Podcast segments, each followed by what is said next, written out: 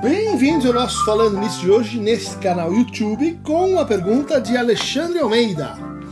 Uma pergunta que vem se repetindo aqui, Alexandre, então vamos tentar atendê-lo agora. Olá, professor. Quando vai falar das vantagens e desvantagens da psicanálise para a história? Sou historiador e gostaria que esse tema fosse contemplado com um vídeo, por favor. Ok, vamos lá. Tema vasto, eu vou tentar fazer assim um ponto de partida para isso em contraste entre Freud e Lacan, porque para o Freud, especialmente para o Freud de Moisés e religião monoteísta, para o Freud de eh, o caso Schreber, e o Freud de o caso do Homem dos Lobos, a psicanálise seria uma espécie assim de ciência auxiliar para a prática do historiador. Ela permitiria que o historiador olhasse para os resíduos, para os arquivos, para os restos da história, que ela tende a reconstruir a partir do modelo da arqueologia e uh, aplicasse sobre esse processo a ideia de que existe o recalcamento, de que existe o inconsciente, de que existem práticas de negação, que existe a censura, de que mesmo na, na, nos rastros que nós deixamos, elas contêm, vamos dizer assim, uma lógica de apagamento. Então essa era uma, uma atitude até assim um pouco pretensiosa do Freud ao falar uma verdade histórica que a psicanálise poderia ajudar a resgatar e o, a importância da realidade psíquica concorrendo para essa produção dessa história. Ele tentou praticar isso ao mostrar né, que então eh, Moisés não era judeu, Moisés era egípcio, de que há um conjunto de recalcamentos, deformações, repetições e traumas que se passam de forma silenciosa na origem dessa religião que é o judaísmo. As coisas uh, se transformam bastante a partir do Freud na medida que ele é incorporado por alguns historiadores, até é, o pessoal chegou a falar numa ego é, history, uma ego história. É, isso tem que ver com a incorporação né, da subjetividade do historiador no material que ele está reconstruindo. É, o Freud também influenciou direta ou indiretamente várias críticas que é, Foucault estabelece para os procedimentos historiográficos, né? a ideia de uma arqueologia, de uma genealogia, ainda que uh, Foucault uh, explicite sua filiação majoritária ao Nietzsche, ela deve muito ao Freud, ela, é, o Freud é um autor, uh, vamos dizer assim, transversal à obra do Foucault. Talvez o historiador que mais se dedicou ao tema da psicanálise, no Freud, Peter Gay, no Lacan, Elisabeth Raudinesco. Então aí a gente vai pensar a relação de um outro jeito, né? uma relação mais temática. Peter Gay em Educação dos Sentidos, né? Uh, e a paixão terna, vai reconstruir um universo de sensibilidades uh, vitorianas, passando por práticas que antes da psicanálise talvez fossem assim uh, tidas como práticas de difícil acesso, né? a vida privada, a intimidade, as autobiografias, tudo isso então o Peter Gay conseguiu, vamos dizer assim, introduzir tematicamente na história a partir da experiência tão próxima dele como biógrafo do Freud, como biógrafo da Viena, fim de século. A gente poderia pensar também uma relação uh, com o italiano, que eu gosto muito, que é o Carlo Ginzburg, né?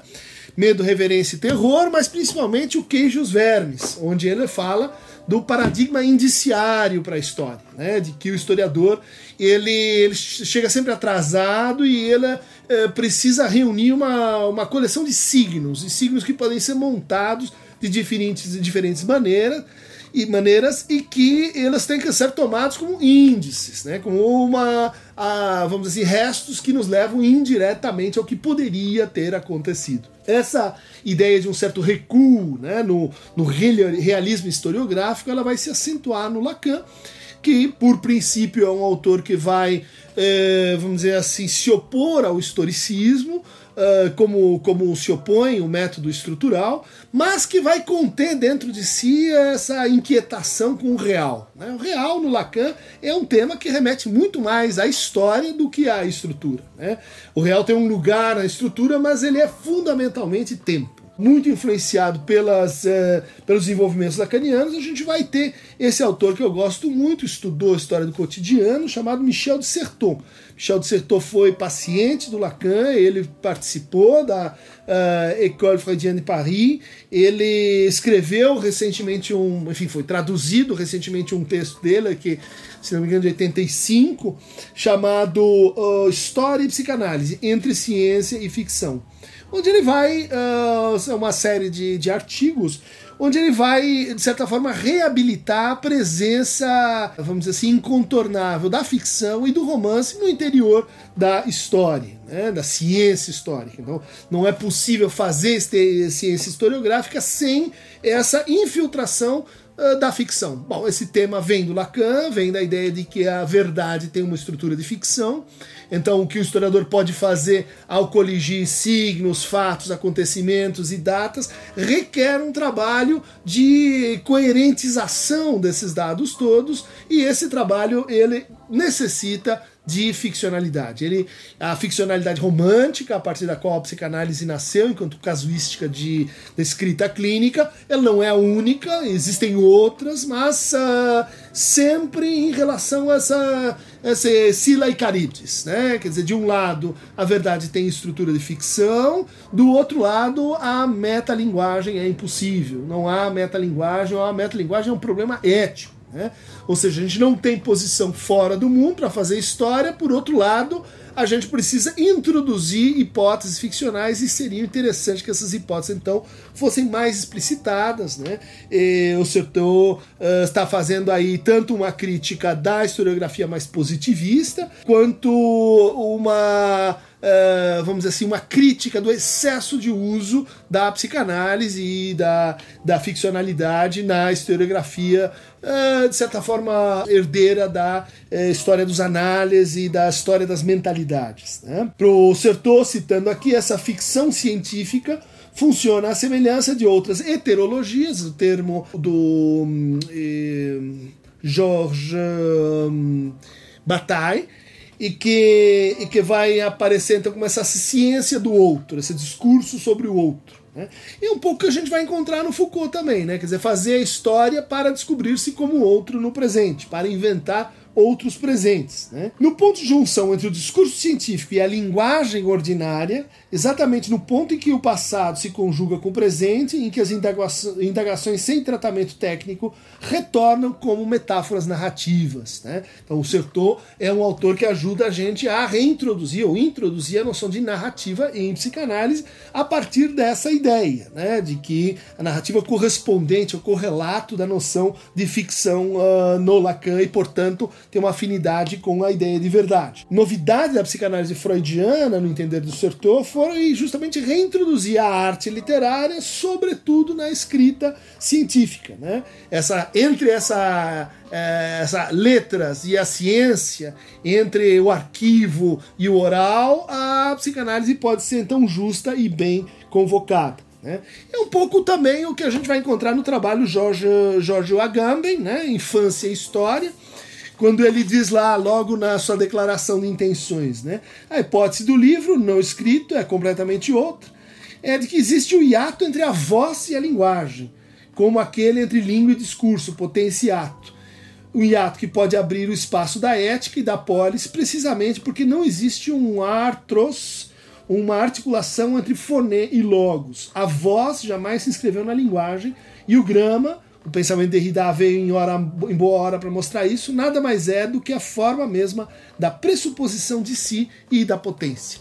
Ou seja, ele também está lembrando aqui que a psicanálise eh, trabalha no registro da história, que é um pouco estranho à própria história no sentido profissional do termo, que é com os nossos pacientes. Né? Nossos pacientes são aprendizes de feiticeiros, aprendizes de, de historiadores, e a graça desse processo é que a história que eles vão lembrando e reconstruindo se confunde com o processo ali transferencial de lembração e de construção dessa história. Ou seja, uma história que tem uma finalidade, de, certo, de certa forma, que é a recuperação do desejo e a transformação do futuro.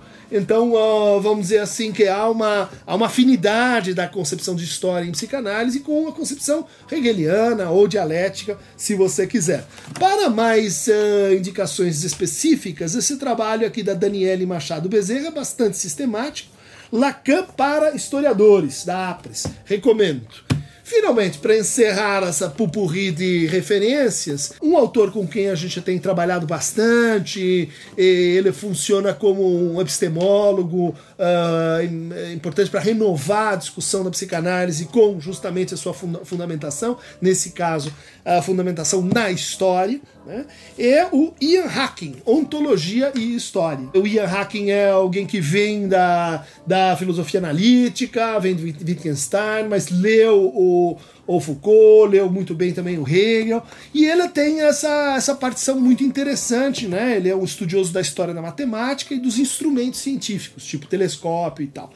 E ele vai mostrar como, como existem discursos que eles criam tipos de pessoas. Né? Eles criam pessoas.